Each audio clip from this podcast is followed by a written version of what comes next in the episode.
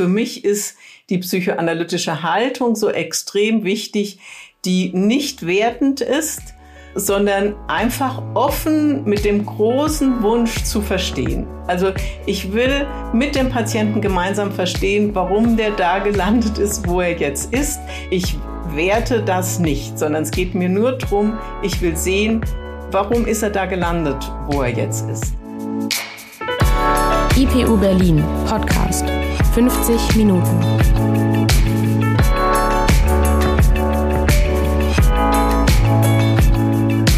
Hier ist eine neue Folge 50 Minuten, der psychoanalytische Podcast der IPU Berlin.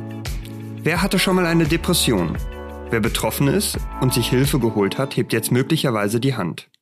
Viele werden sich aber vor allem fragen, woran man eine Depression überhaupt erkennen kann. Und dann auch noch bei sich selbst?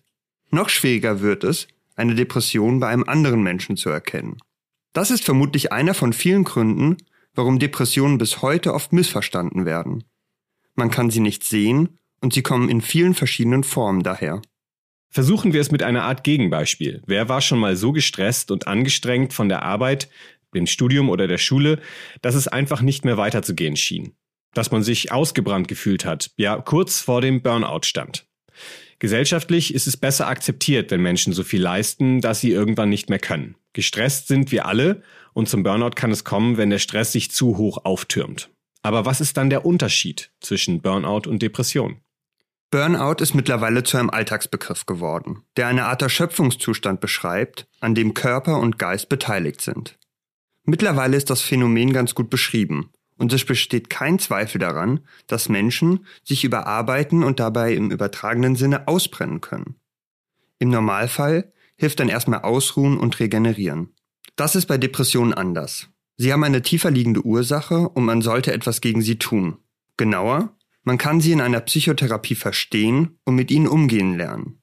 Daher sei auch jetzt schon betont, wenn es dir schlecht geht oder du nicht weiter weißt, zögere bitte nicht, dir Hilfe zu holen. Anlaufstellen findet ihr in unseren Shownotes. Warum wir das betonen? Weil Depressionen gefährlich sind, weil sie oft schleichend kommen und weil sie schwer zu erkennen sind. Nach aktuellen Zahlen sind innerhalb eines Jahres in Deutschland über fünf Millionen Menschen von einer depressiven Erkrankung betroffen. Das heißt nicht, dass sie auch alle in Behandlung sind. Während des gesamten Lebens erkrankt ungefähr jeder fünfte Mensch an einer Depression, Frauen etwa zwei bis dreimal häufiger als Männer. Damit sind Depressionen nach den Angststörungen die zweithäufigste psychische Erkrankung. Über die Medien hört man immer wieder von betroffenen Prominenten. Der ehemalige Fußballnationaltorwart Robert Enke ist dabei ein trauriges Beispiel.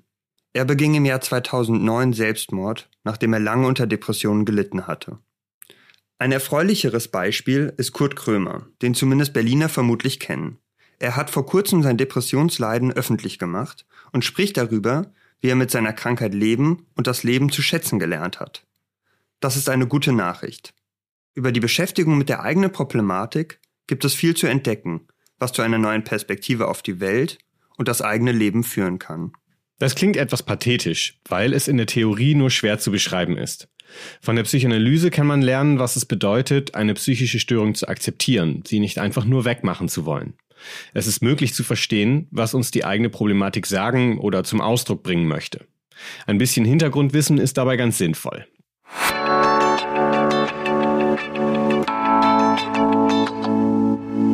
Daher sprechen wir jetzt mit Dorothea Huber. Sie ist Professorin an der IPU, Psychoanalytikerin und sie forscht auch zur Psychotherapie. Besonders bekannt ist die Münchner Psychotherapiestudie, an der sie beteiligt ist. Eine Langzeitstudie, in der es um die Wirksamkeit und Nachhaltigkeit von Psychotherapieverfahren geht. Heute sprechen wir mit Frau Huber über eins ihrer Spezialgebiete, die Depression. Herzlich willkommen, Frau Huber.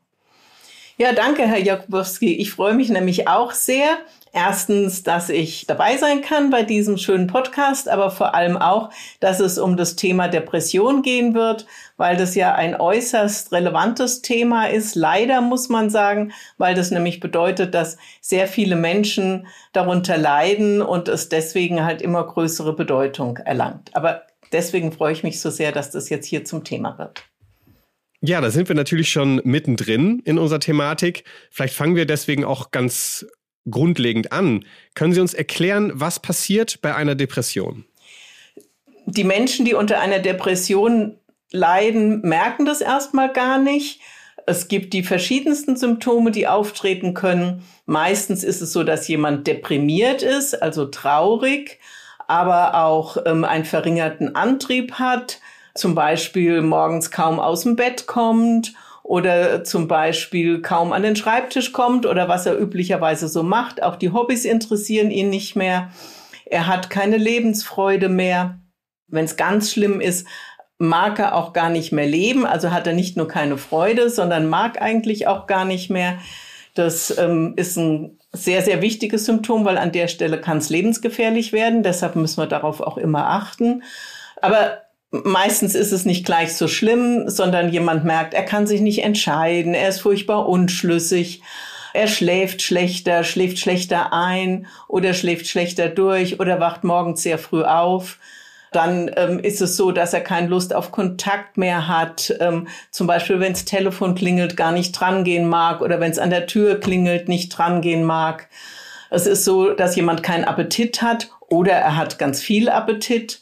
Ähm, das habe ich beim Schlaf vergessen. Das kommt auch vor, dass Menschen ganz viel schlafen, aber nicht wirklich sich erholt und ausgeschlafen fühlen am Morgen. Also das ist was Besonderes bei der Depression. Da gibt's dieses sowohl als auch. Man kann sowohl zu viel Appetit haben als auch zu wenig oder sowohl zu viel schlafen als auch zu wenig.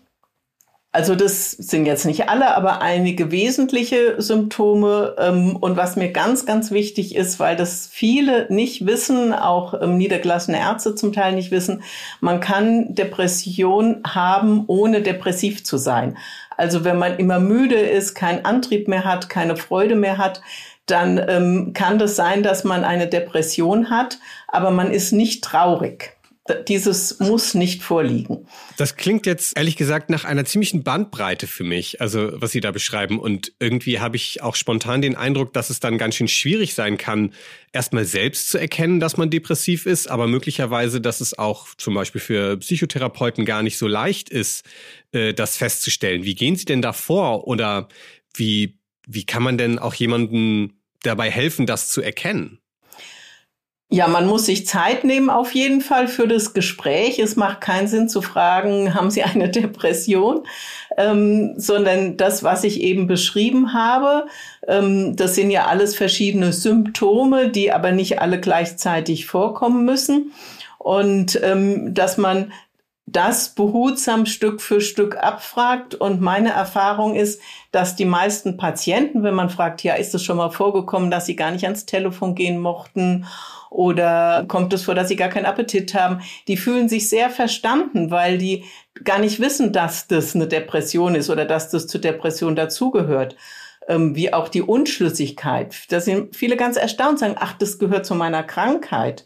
Also das ist ganz wichtig, dass man sich Zeit nimmt, dass man aber auch vorformuliert, sage ich jetzt mal. Also fragt, kann es das sein, kann es das sein, weil ähm, viele das von sich aus ähm, gar nicht so benennen können und wenn sie depressiv sind, halt sowieso noch mal schlechter.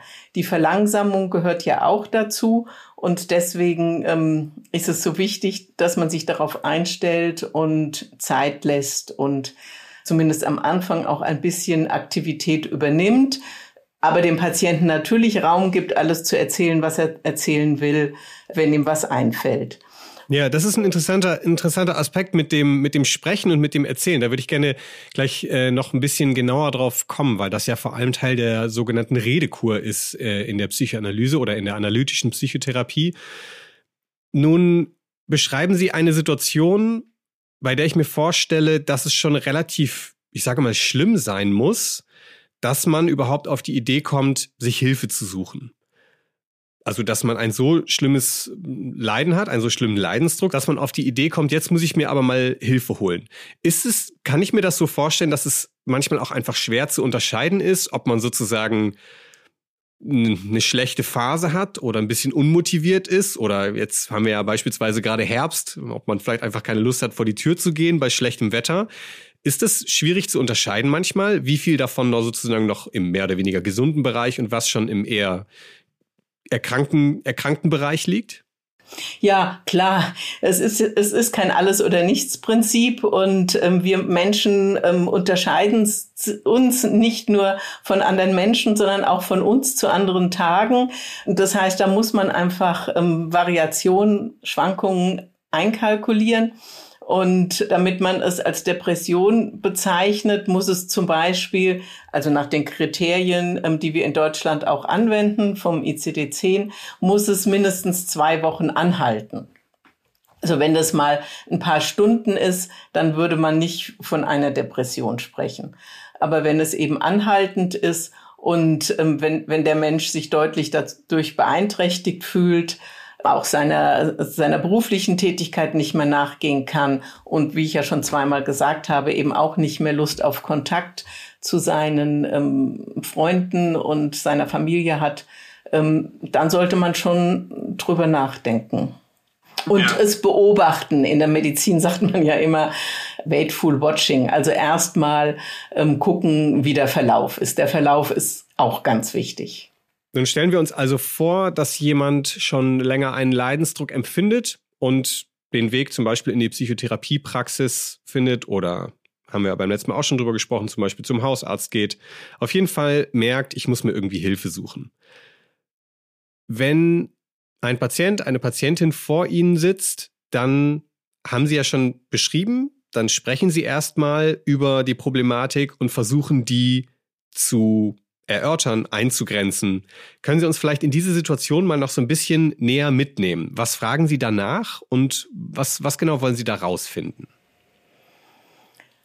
Also ich möchte einmal rausfinden, worunter leidet der Mensch. Ich frage, warum kommen Sie heute zu mir, damit ähm, ich was über die Beschwerden erfahre.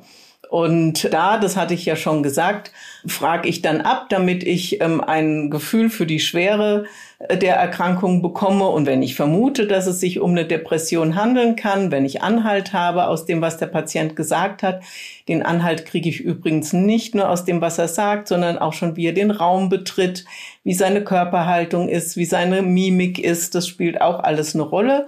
Und wenn ich da mehrere Anhaltspunkte habe, Klammer auf, mir ist es extrem wichtig, dass wir sehr mit Hypothesen arbeiten, nicht mit Wahrheiten. Also ich vermute mal, das könnte in die Richtung Depression gehen. Ähm, mehr tue ich erstmal nicht. Und dann frage ich halt meine Fachfragen sozusagen formuliert so, dass der Patient sie versteht und so, dass ich mehr ein Gefühl dafür bekomme, hat er jetzt eine Depression, liegt die vor oder liegt die nicht vor. Und ähm, was ich vorhin schon gesagt habe, die Depression ohne das Depressive, die ist eben meistens, da ist es meistens so, dass der Patient zum Arzt geht, weil er Schlafstörungen hat oder weil er ähm, abnimmt und keinen Appetit mehr hat und der Patient denkt vielleicht an was ganz anderes. Ähm, und dann ist es besonders wichtig, daran zu denken, dass das auch ein Symptom der Depression sein könnte. Und das finde ich eben wichtig, das alles behutsam abzufragen. Aber Sie haben ja schon darauf hingewiesen, ich bin Psychoanalytikerin und ich bleibe natürlich nicht bei den Symptomen stehen, sondern ich will natürlich wissen, was ist darüber hinaus typisch für diesen Patienten? Wie ist seine Lebenssituation? Wie war seine Lebensgeschichte bis zum Tag heute? Ähm, liegen da irgendwelche Geschehnisse vor, die für mich typisch wären für das ähm, Entstehen einer Depression. Sowohl in der unmittelbaren Vergangenheit gibt es da Auslöser für eine Depression, als auch gehe ich ganz weit zurück. Also ich fange dann üblicherweise in der frühen Kindheit an und frage, ähm, was dieser Mensch, diese Frau, dieser Mann erlebt hat. Ähm, und schaue, ob das für mich ein Bild ergibt, weil das typisch ist für eine Depression oder wovon ich weiß, dass das leicht zu einer Depression führen könnte. Da gucke ich dann als nächstes genauer hin, nachdem ich weiß, worunter der Patient leidet. Zwei ganz wichtige Dinge, wie ich finde, sprechen Sie damit gerade an. Also erstmal sagen Sie damit ja, Sie fragen zwar auch nach den Symptomen, aber das ist gar nicht so sehr der Hauptaspekt. Und dann sagen sie, was ja auch ein bisschen ein Klischee ist, äh, was die Psychoanalyse angeht, dass sie über die Vergangenheit sprechen, dass sie über die frühe Kindheit sprechen, dass sie über die Entwicklung sprechen. Ich sag mal, frag mal ganz banal, warum ist das denn so wichtig?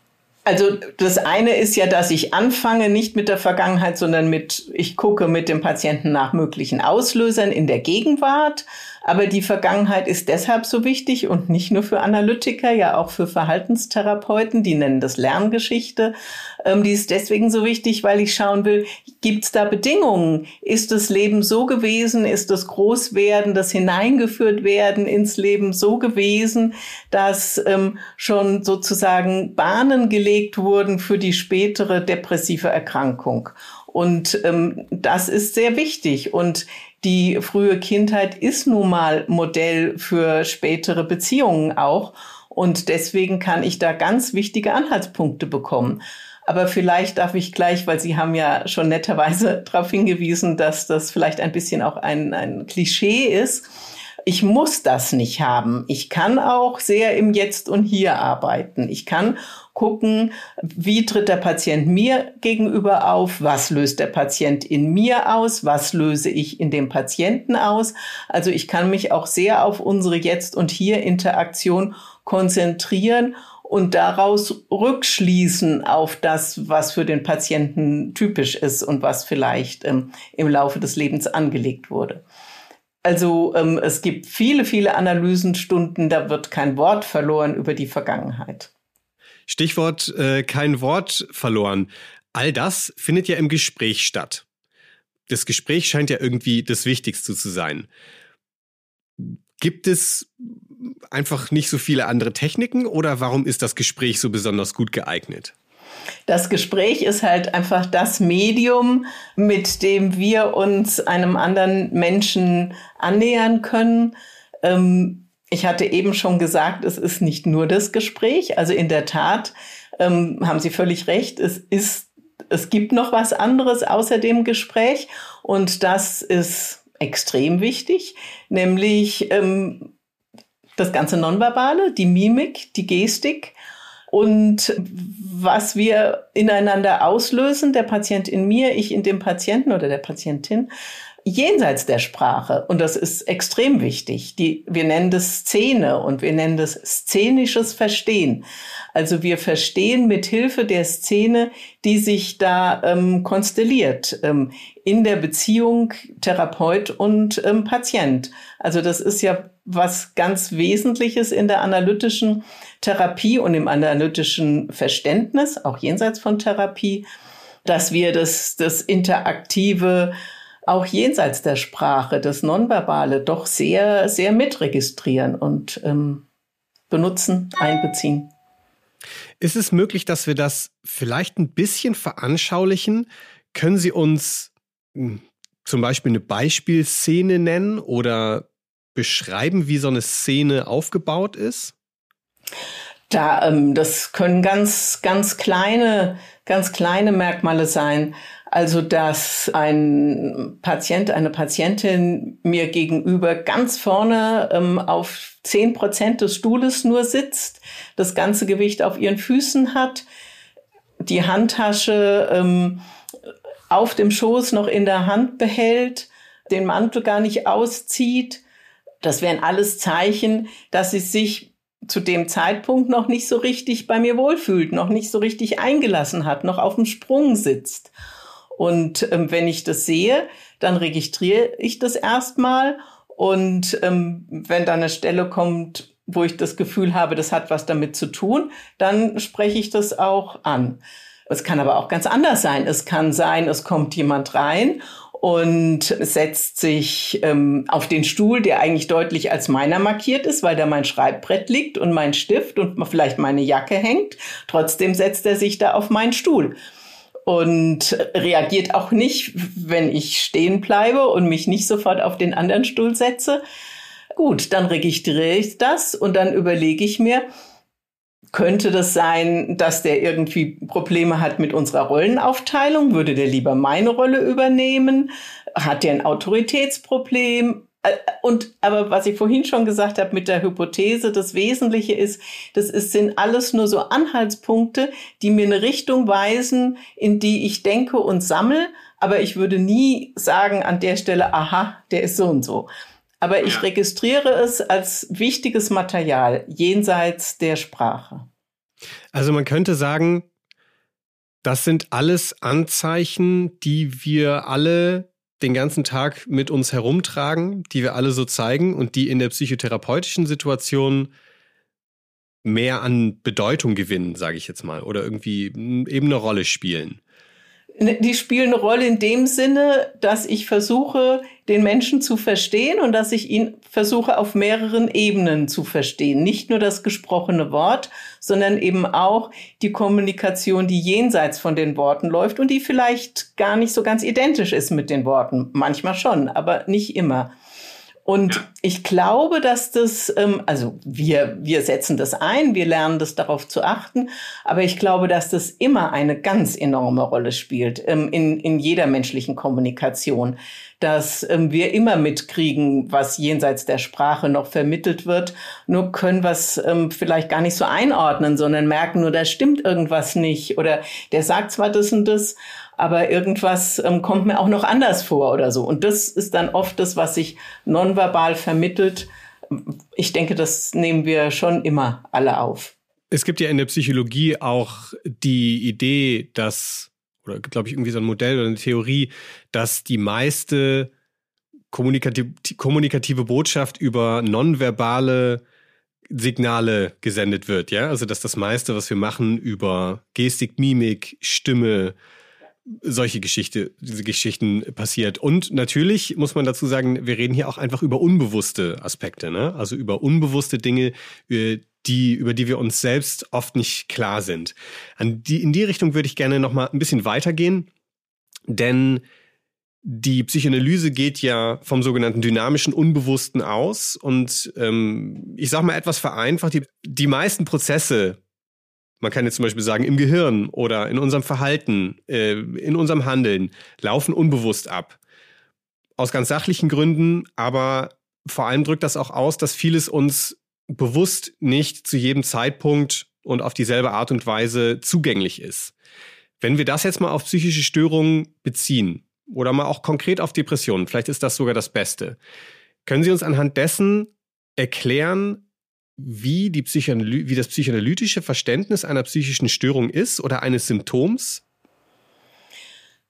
Ja, also das ist natürlich, was Sie sagen, extrem wichtig, dass die Psychoanalyse von einem Unbewussten ausgeht und, wie Sie schon gesagt haben, eben von einem dynamischen Unbewussten. Also es geht nicht nur darum, dass ich das gerade mal nicht parat habe, ähm, es mir aber irgendwann später wieder einfällt.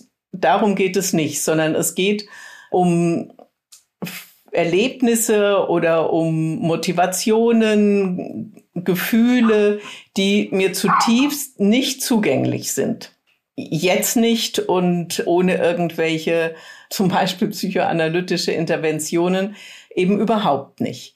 Und die, die Symptome, also zum Beispiel die Depression, wird ja, ähm, wenn man an die Anfänge der Analyse denkt, vor allem erklärt durch ähm, Aggressionen eigentlich ursprünglich gegen den anderen, und zwar gegen den anderen, der mich massiv kränkt, der mich verletzt. Und ähm, da ich aber den anderen brauche, wende ich diese Aggression eben gegen mich selber, damit ich den anderen nicht zerstöre.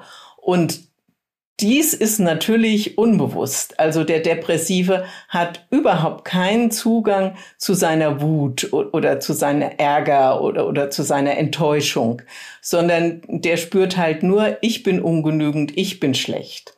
Und hat keinen Zugang mehr dazu, dass vielleicht vorher was war, was ihn extrem geärgert hat. Das ist einfach nicht zugänglich. Das ist nicht so, dass der lügt oder das nicht sagen will, sondern er hat keinen Zugang dazu und weiß eben auch nicht. Und deswegen kann es halt hilfreich sein, auch die Vergangenheit mit einzubeziehen, dass es früher mal wesentliche Trennungen gegeben hat. Die Eltern haben sich scheiden lassen oder das ist heute Gott sei Dank nicht mehr so, aber bei älteren Menschen finden wir das immer wieder, dass jemand als kleines Kind lange ins Krankenhaus musste. Und damals hat man gesagt, damit die Eltern ähm, nicht so belastet sind und die Kinder nicht so belastet sind, nicht so weinen müssen. Deshalb dürfen die Eltern das Kind nicht besuchen und das Kind sieht drei Wochen seine Eltern nicht und erkennt sie hinterher gar nicht.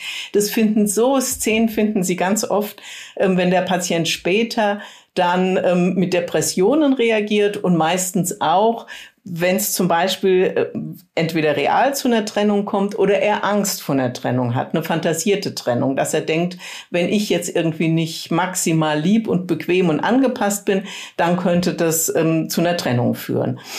Aber wie gesagt, das ist halt der unbewusste Anteil, dass er ähm, seinen Ärger ähm, gar nicht mehr realisiert, sondern er merkt nur, mir geht's schlecht, ich ähm, kann nicht schlafen oder ich bin traurig oder ja. antriebslos.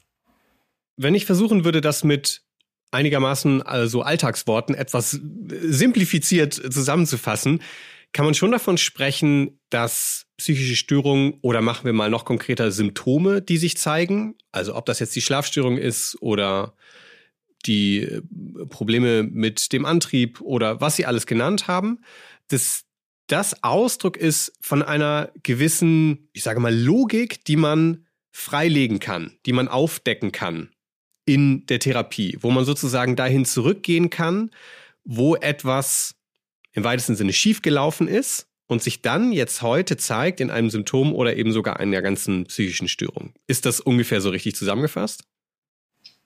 Ja, und ja, und was mir so wichtig ist zu betonen, das Medium ist die Beziehung. Also die Depression ist ja auch draußen sozusagen im täglichen Leben für den Patienten ähm, mit Beziehungsproblemen, Beziehungsstörungen ähm, vergesellschaftet.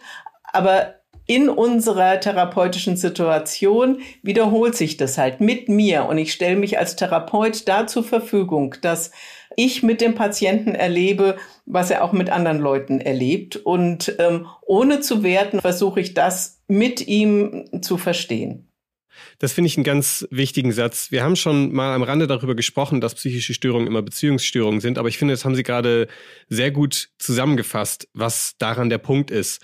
Und ich glaube, man muss das sich auch klar machen, dass psychische Störungen nicht existieren ohne sozialen Kontakt und dass psychische Störungen auch nicht etwas sind, was man weiß ich nicht, wie ein Virus behandelt und dann ist der Virus wieder weg. Ja, was so medizinisch betrachtet übrigens auch nicht so ganz stimmt, aber äh, so ist die Vorstellung oft, ja, die schulmedizinische Vorstellung.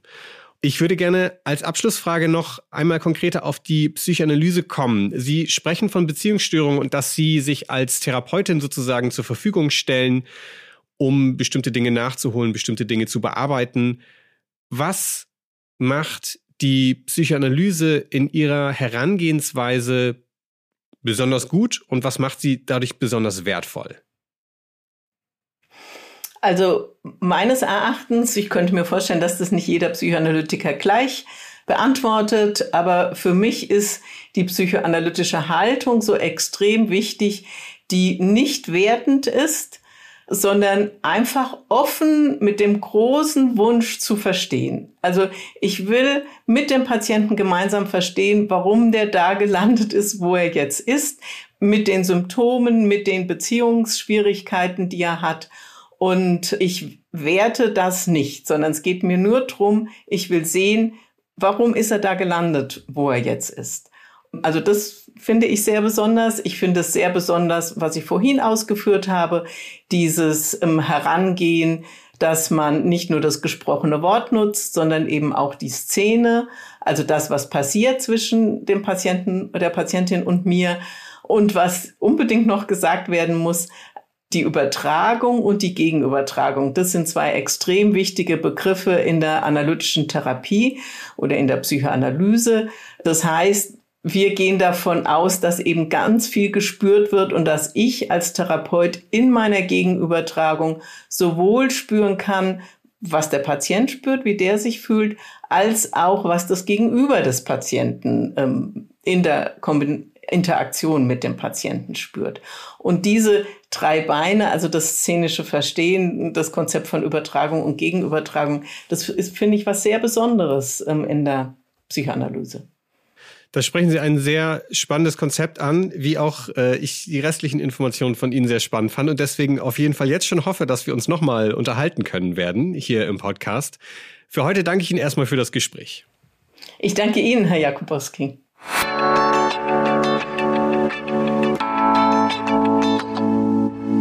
Jetzt sind wir ja schon mittendrin im psychoanalytischen Denken. Und ich finde da mit einer der entscheidenden Punkte oder der der auch für mich immer wieder der spannendste ist, dass wir in der Psychoanalyse davon ausgehen, dass ein Großteil der Prozesse oder die meisten Prozesse unbewusst ablaufen. Ja. Dass es eben nicht nur die bewusste Wahrnehmung, das bewusste Denken und Fühlen gibt, sondern dass dem Ganzen noch was zugrunde liegt, dass da was drunter liegt. Ja. Freud hat es damals ja mit äh, so einem Modell des Eisbergs beschrieben, dass äh, das bewusste Wahrnehmen, das Fühlen, das Denken eigentlich nur die Oberfläche abbildet. Und dass da ganz viel darunter ist, was überhaupt nicht wahrnehmbar und sichtbar ist. Ja. So eine, die, die sogenannte Tiefenmetapher sollte man ja immer so ein bisschen äh, vermeiden. Also das kann man sich jetzt nicht vorstellen, wie das Bewusstsein ist weiter oben an der Oberfläche und das Unbewusste ist weiter unten. Aber das ist ja auch nicht, was die Eisbergmetapher meint, sondern da geht es ja nur darum, dass gleichzeitig oder nicht sichtbar noch äh, viele andere Prozesse unbewusst ablaufen.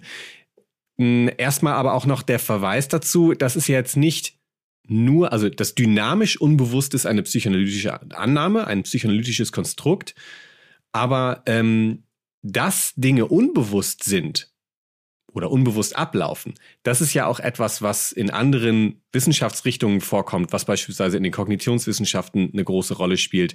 Ich kenne auch andere psychologische Modelle, in denen das äh, nochmal anders genannt wird. Es gibt beispielsweise das Persönlichkeitsmodell nach Julius Kuhl, in dem von der sogenannten intuitiven Verhaltenssteuerung die Rede ist. Und da verweist auch das Intuitive auf die unbewusste Dimension.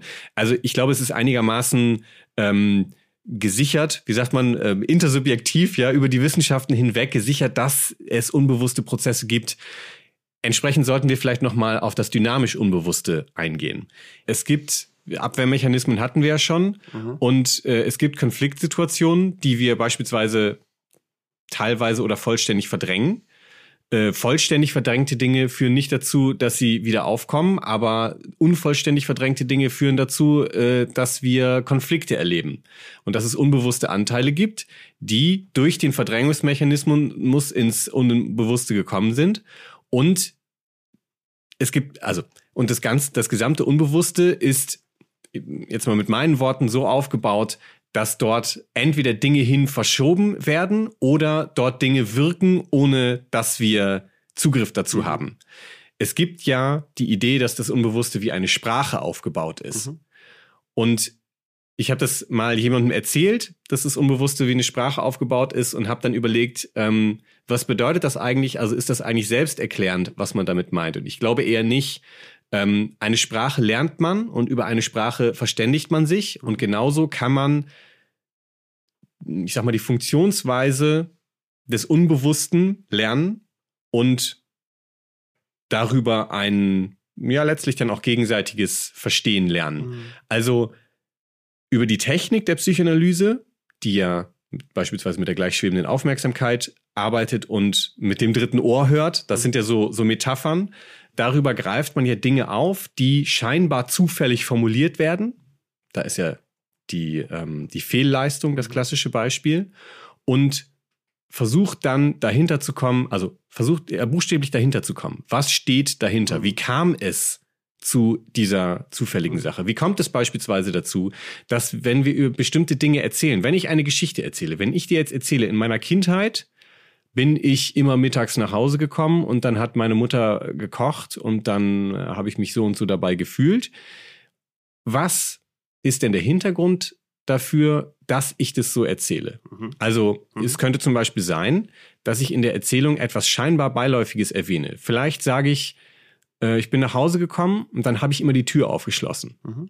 Warum erwähne ich das? Wie kommt es dazu? Das wäre so ein, so ein Hinweis, der jetzt vielleicht erstmal ein bisschen bedeutungslos wirkt, aber ne, so. Und das Spannende daran ist ja, dass da eigentlich klar wird, dass es eine Kommunikation zwischen unbewusst und unbewusst gibt. Ja, also dass du etwas erzählst, was, wie du gerade gesagt hast, was scheinbar erstmal gar nicht so, so super relevantes oder was vielleicht aus dem Alltagsleben ist. Und bei mir stößt das was an. Ja, mhm. oder irgendwas passiert in mir. Das ist ja, muss man mal, also ja direkt zu sagen, das ist ja, was Frau Huber gesagt hat mit dem Spüren. Ne? Genau, ne? genau. Es passiert etwas in mir, irgendwas stößt es in mir an. Und das ist, dar dabei geht es gar nicht darum, was du, oder geht es nicht immer nur darum, was du ganz konkret gesagt hast, sondern irgendwas kommuniziert da zwischen uns beiden. Und das ist das, was wir beschreiben als Kommunikation zwischen unbewusst und unbewusst. Ja. Und darauf versuchen wir als Analytiker, als Analytikerin zu achten. Oder darauf, das spüren wir nach. Wir gucken also nicht nur darauf, das hat Frau Huber ja auch sehr eindrücklich beschrieben, wir gucken nicht nur darauf, was konkret erzählt wird, sondern wie es uns dabei geht, was, was irgendwie uns aufstößt, wo wir Fragen im Kopf haben, wo vielleicht wir gar keine Gefühle haben. All das versuchen wir zu beachten, um zu gucken, was, was überträgt sich da Ungesprochenes? Was überträgt sich von unbewusst zu unbewusst? Ja, also im Alltag kennt das mit Sicherheit jeder, dass man äh, ein bestimmtes Gefühl hat, wenn jemand was auf eine bestimmte Art und Weise ausdrückt. Jeder kennt vielleicht so eine Situation, dass er sagt, ah, das ist aber netter gewesen, weil jemand ne, so etwas Freundliches äh, ähm, ähm, transportiert hat. Oder man hat das Gefühl, jemand ist besonders streng oder ah, der war ja ein bisschen, ein bisschen streng, ein bisschen böse. So. Mhm. Ohne dass man vielleicht ganz genau sagen kann, ja, der hat folgende Worte benutzt oder ne, so, sondern das hat sich übertragen. Daher kommt mhm. ja auch der Begriff. Vielleicht kannst du noch mal kurz darauf eingehen in einem psychotherapeutischen Sinne. Was drücken diese diese Begriffe Übertragung, Gegenübertragung aus? Was, was meint das eigentlich? Übertragen, Gegenübertragung erstmal kurz, ähm, ich versuche es wirklich kurz zu halten, aber sind mit, mit die zentralsten ähm, oder ja doch eigentlich die zentralsten Theorien der psychoanalytischen Praxis. Und zwar wird davon ausgegangen, wir erstmal den Begriff der Gegenübertragung, ähm, dass der Therapeut, die Therapeutin Gefühle entwickelt in Bezug auf den Patienten. So wie jeder Gefühle in Bezug zum anderen entwickeln genau. würde. In zwischenmenschlichen Beziehungen entwickeln wir Gefühle gegenüber dem anderen. Die können ähm, besonders positiv sein, die können negativ sein. Es, es macht was mit uns. Zwischenmenschliche Beziehungen machen etwas mit uns. Und jetzt versuchen wir in der Therapie darauf zu achten, was löst der Patient in uns aus. Ja? Und dann ist die Idee, dass das, was der Patient bei uns auslöst, dass wir höchstwahrscheinlich nicht die erste Person und die letzte Person sind, bei der der Patient genau das auslöst. Das ist zumindest die Annahme, ja. Das ist zumindest die Annahme. Ja? Und dann versuchen wir damit zu arbeiten, zu gucken, wie geht's uns mit dem Patienten. Ja, und da sind die Gefühle, wie Gefühle halt so sind, sehr erstmal wenig zu steuern und dann ganz breit gefächert. Das heißt, wir können sehr, sehr, sehr positive Gefühle haben ja, ein ganz warmes, inniges Gefühl, dass wir am liebsten der Person sofort helfen würden und alles tun, tun wollen, damit es der besser geht, über auch ganz negative Gefühle. Wir haben Angst vor der Person, im schlimmsten Fall sowas wie Ekel, dass wir eigentlich gar nicht mit der Person im Raum sein wollen. Und das versuchen wir zu erstmal uns bewusst zu machen, was wir fühlen, dass das nicht weggemacht wird, sondern dass das sein darf. Und dann versuchen wir damit zu arbeiten. Das ist der Punkt der Gegenübertragung. Und Übertragung bedeutet, dass die Patienten auch auf uns Gefühle projizieren oder dass Gefühle beim Patienten entstehen in der Beziehung zu uns. Und das können ist jetzt vielleicht auch sehr klischee. Also das, was, was der Therapeut im, im, im Patienten auslöst. Genau. So meinst du, ja. Genau. Mhm. Und das kann jetzt sehr klischeehaft sein, dass dann irgendwie der Vater, dass der Therapeut auf einmal wie der Vater ist oder wie die Mutter ja, so super streng oder total liebevoll. Ähm, es können romantische Gefühle entstehen, es können Wut und Ärger entstehen. Ähm, und damit, auch damit versuchen wir zu arbeiten. Dass wir darauf achten oder dass wir das mit ins Gespräch einbeziehen, was der Patient für Gefühle uns gegenüber entwickelt. Ich finde, dann ist aber doch der erste sozusagen logische Einwand, wie kannst du denn sicher sein, dass das, was du fühlst, nicht aus dir herauskommt, beziehungsweise dass du merkst, das ist jetzt sozusagen übertragen worden vom Patienten auf mich. Das kann natürlich immer passieren. Das muss man oder das sollte man sich davor auch genau oder das sollte man, darauf sollte man achten. Ne, also es gibt natürlich die Tage, wo man irgendwie mit dem falschen Fuß aufwacht und generell irgendwie schon miesepetrig ist, natürlich auch als Therapeutin, als Therapeut. Ne? Ähm, das sollte man im Hinterkopf haben, dass es einem vielleicht gerade selbst nicht gut geht. Ähm, dafür ist aber auch die, die eigene Therapie im Rahmen der Ausbildung da. Mhm. Dass wir. Die Lehranalyse. Genau, die Lehranalyse, die, die Lehrtherapie, ähm, dass wir ein Gefühl dafür entwickeln können, wie bei uns Gefühle entstehen, was für Gefühle bei uns entstehen und auch ein Gespür dafür entwickeln, ähm, in welchen sozialen Beziehungen beispielsweise welche Beziehungen entstehen.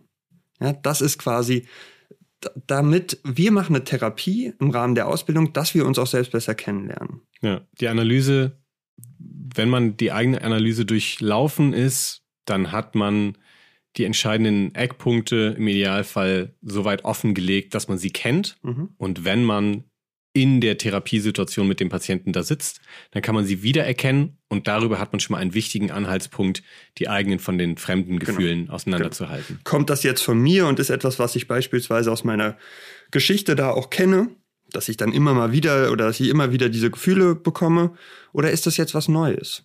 Ist das was, was irgendwie besonders ist?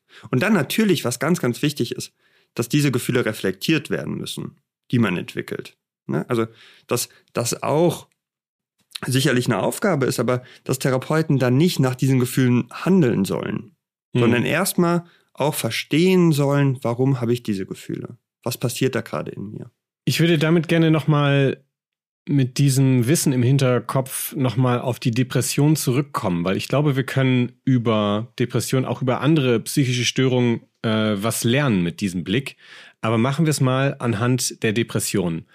Weil Frau Huber hat ja sehr unterschiedliche Symptome beschrieben. Das ist ja, das ist ja irgendwie auch klar geworden, das ist ein bisschen das Tückische an der Depression, mhm. weshalb viele, die unter Depressionen leiden, dass denen auch nicht klar ist. Ne? Und wie Frau Huber gesagt hat, dann führt das zu einer gewissen Erleichterung, wenn man weiß, ah, okay, das ist was, ja, man kann das benennen, was ich da habe. Im Therapiegeschehen, wenn ich jetzt, wenn ich jetzt ankomme und also mit einem Leiden, ich habe ein Leiden und ich sitze dir gegenüber, unabhängig davon, dass du natürlich auch die Expertise hast oder der Psychotherapeut, die Psychotherapeutin die Expertise hat, das zuzuordnen. Das ist eine Depression und keine Angststörung oder das ist eine Psychose, das ist ein was auch immer.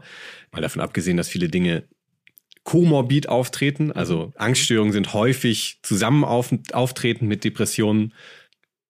Du spürst dann in der Situation, welche, welche Emotionen verbunden sind mit dem, was diejenigen, welche Geschichte sie erzählen. Mhm, mh.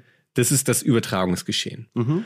Und ist es, kannst du das anhand dessen erklären, wie es sozusagen dazu kommt, dass man jetzt dort sitzt und diese depressiven Empfindungen hat oder von dieser Depression betroffen ist und was man spüren kann, wie es dazu kam. Ist das mhm. ungefähr nachvollziehbar, wie ich das meine?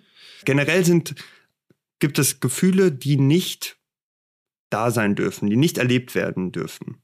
Ja, die sind sozusagen unbewusst. Ja? Und da hat äh, Frau Huber ja auf die aggressiven Gefühle Bezug genommen. Die wurden weggesperrt. Die wurden weggesperrt. Also das heißt, sie können eher nicht erlebt werden. Es genau. geht nicht um ein Verbot. Ge also es geht um ein internes Verbot des Patienten, der sich sozusagen unbewusst verboten hat, sie zu fühlen, aber es geht nicht darum, also es, es, ein Ziel wäre, dass man sie erleben kann. Genau. Ja. Genau. Das heißt, ähm, es gibt, es gibt keinen Zugang mehr dazu, dass es da Ärger gab oder gibt. Mhm. Ja. Ähm, das heißt, das machen Patienten jetzt, hat Frau Huber ja auch, finde ich, sehr, sehr eindrücklich erklärt, die machen das nicht extra oder Menschen machen das nicht extra, dass bestimmte Gefühle dann nicht, nicht mehr greifbar sind, sondern ähm, die sind nicht erlebbar. Und dann ist die schon würde ich sagen, passiert es aber in der Therapie auch, dass man als Therapeut oder als Therapeutin dann hellhörig wird, wenn es zum Beispiel um so Ärgersituationen gibt, äh, geht. Mhm. Und dann wird beispielsweise beschrieben, eine, eine, eine Konstellation oder eine Situation, wo ich mich als Therapeut vielleicht auch ärgern würde. Mhm. Und da berichtet der Patient aber gar nicht von Ärger. Mhm, mh. Und da wird man hellhörig. Ja? Und, Und dann würde man vielleicht auch fragen, haben Sie sich nicht geärgert? Beispielsweise. Oder man würde hingucken oder versuchen zu verstehen, warum da der Ärger so ausgespart wird oder gar nicht erlebt werden kann. Hm.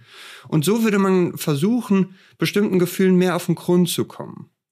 Na, weil die Idee ist schon, dass die depressiven Gefühle, ja, da hat, oder die, die depressiven Symptome, bestimmte andere Gefühle, ich sage jetzt mal, überlagern über, oder überdecken.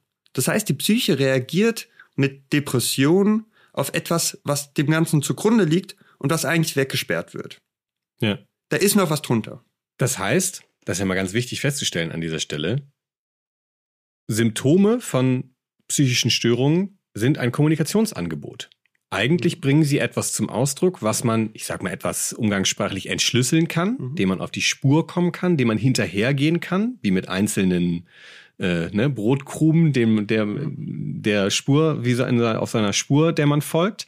Und der Patient selbst kann dadurch zu, ja, ich sag mal, einer Erkenntnis kommen, kann dazu rekonstruieren, wie es zu diesem Punkt gekommen ist. Mhm. Und ich formuliere das manchmal so, das Symptom oder die Depression, vielleicht machen wir es eher an der Angst. Die Angst, die man empfindet in einer Situation, äh, ist nicht in einer solchen Situation entstanden, sondern die hat eine eigene Situation, in der sie entstanden ist und sie setzt sich nur im Hier und Jetzt auf eine neue Situation obendrauf. Mhm, mhm.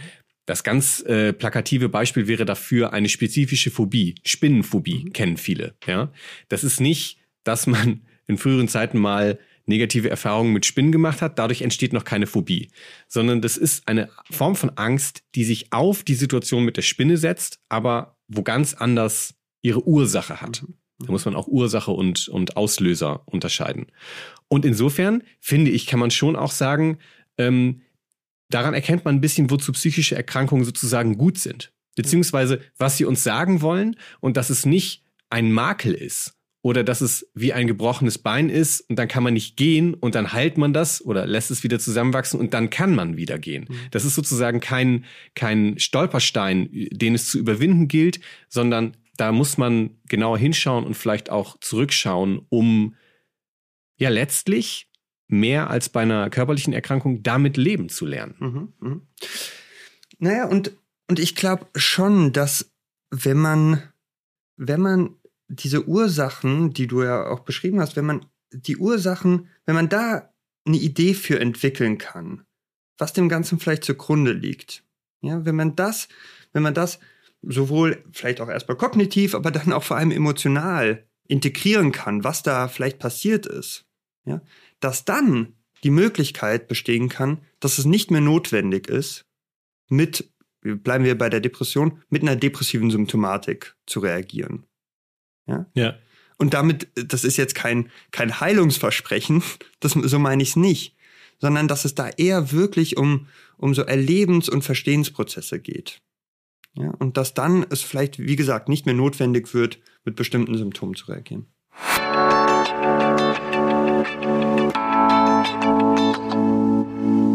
Durch eine psychoanalytische Perspektive kann man mehr verstehen. Frau Huber hat uns erklärt, dass es wichtig ist, die Vergangenheit zu betrachten. Etwas abstrakter formuliert, ein historisches Verständnis, also nachzuvollziehen, wie etwas geworden ist, kann enorm weiterhelfen. Das gilt eben nicht nur für psychische Störungen, sondern in allen Lebensbereichen. Konflikte zwischen Staaten lassen sich beispielsweise besser begreifen, wenn man versteht, wie sie historisch entstanden sind und sich entwickelt haben. Konflikte in der Familie lassen sich besser verstehen, wenn man die gemeinsame Geschichte und die der eigenen Vorfahren kennt. Damit ist man schon sehr nah dran an den eigenen persönlichen Konflikten, die an unterschiedlichen Punkten in unserem Leben entstehen können. Das Verstehen ist der erste Schritt zur Veränderung. Depressionen und andere psychische Störungen sind dafür ein gutes Beispiel. In einer Psychotherapie nähern wir uns den eigenen Problemen und Gefühlen, die an unsere Geschichte geknüpft sind. Wir erinnern uns bei Problemen immer und immer wieder und bearbeiten dann, was uns emotional zu schaffen macht. Sigmund Freud hat das übrigens mal so formuliert, Psychoanalyse bedeutet erinnern, wiederholen, durcharbeiten. Das bedeutet mehr als nur darüber nachzudenken. Es ist vor allem ein emotionaler Prozess. Dabei hilft uns der Psychotherapeut oder die Psychotherapeutin. Wir erinnern uns gemeinsam an frühere Beziehungserfahrungen und bearbeiten dann in der Psychotherapiebeziehung, was für uns schwierig verlaufen ist. So wie die psychische Störung eine Beziehungsstörung ist, weil sie in Beziehung entstanden ist, kann sie auch in einer neuen Beziehung bearbeitet werden. Mehr Verstehen eröffnet auch die Möglichkeit von mehr Akzeptanz und Toleranz in der Gesellschaft und unseren alltäglichen Beziehungen, ganz ohne manifeste Störung. Was wir dafür tun können? Zunächst mal zuhören und dann miteinander reden. Die Betonung liegt hier auf miteinander. Das klingt erstmal wie eine Binsenweisheit, die uns die weise Tante mit auf den Weg gibt, aber es ist im Kern eine psychoanalytische Sichtweise. Nur wenn wir zuhören, können wir mitbekommen, worum es unserem Gegenüber geht. Und nur wenn wir daran anknüpfen und ein gemeinsames Gespräch führen, können wir uns aufeinander beziehen. Verstehen wir nicht nur, sondern verständigen uns auch, kommen wir automatisch in die Lage, unsere eigene Position besser hinterfragen zu können. Denn wir relativieren sie, setzen sie in Beziehung zur Position des anderen. Wir verabschieden uns für diese Folge und hoffen, ihr konntet etwas so verstehen, dass ihr es für euch selbst anwenden könnt. Habt ihr Fragen, Anregungen oder wollt etwas aus eurer eigenen Geschichte erzählen, könnt ihr euch per E-Mail an uns wenden. 50 Minuten at ipu-berlin.de. In der nächsten Folge schauen wir gemeinsam in die Vergangenheit, in die Kindheit und Jugend. Dann sprechen wir mit Pierre Karl Link. Er hat an der IPU Psychologie studiert, ist Sonderpädagoge und gerade Professor in Zürich geworden. Mit ihm werden wir darüber sprechen, welche sozialen und emotionalen Beeinträchtigungen in der Entwicklung von jungen Menschen entstehen können und warum Entwicklung ein so psychoanalytisches Thema ist. Ich erwidere, ich frage nach. Ja, ich ermuntere, höre trotzdem zu. Dieses Zuhören, dieses Dasein, Gewahrsein ist psychoanalytisch und natürlich mit Kindern und Jugendlichen ähm, nicht im Setting einer Couch. Ja, das kann man nicht kontrollieren, sondern es ist äh, offener, es ist viel mehr auf das Spiel fokussiert und das Spielen, das Spiel wird als Umgang mit der Angst äh, angesehen. Dass die Angst initiiert das Spiel erst.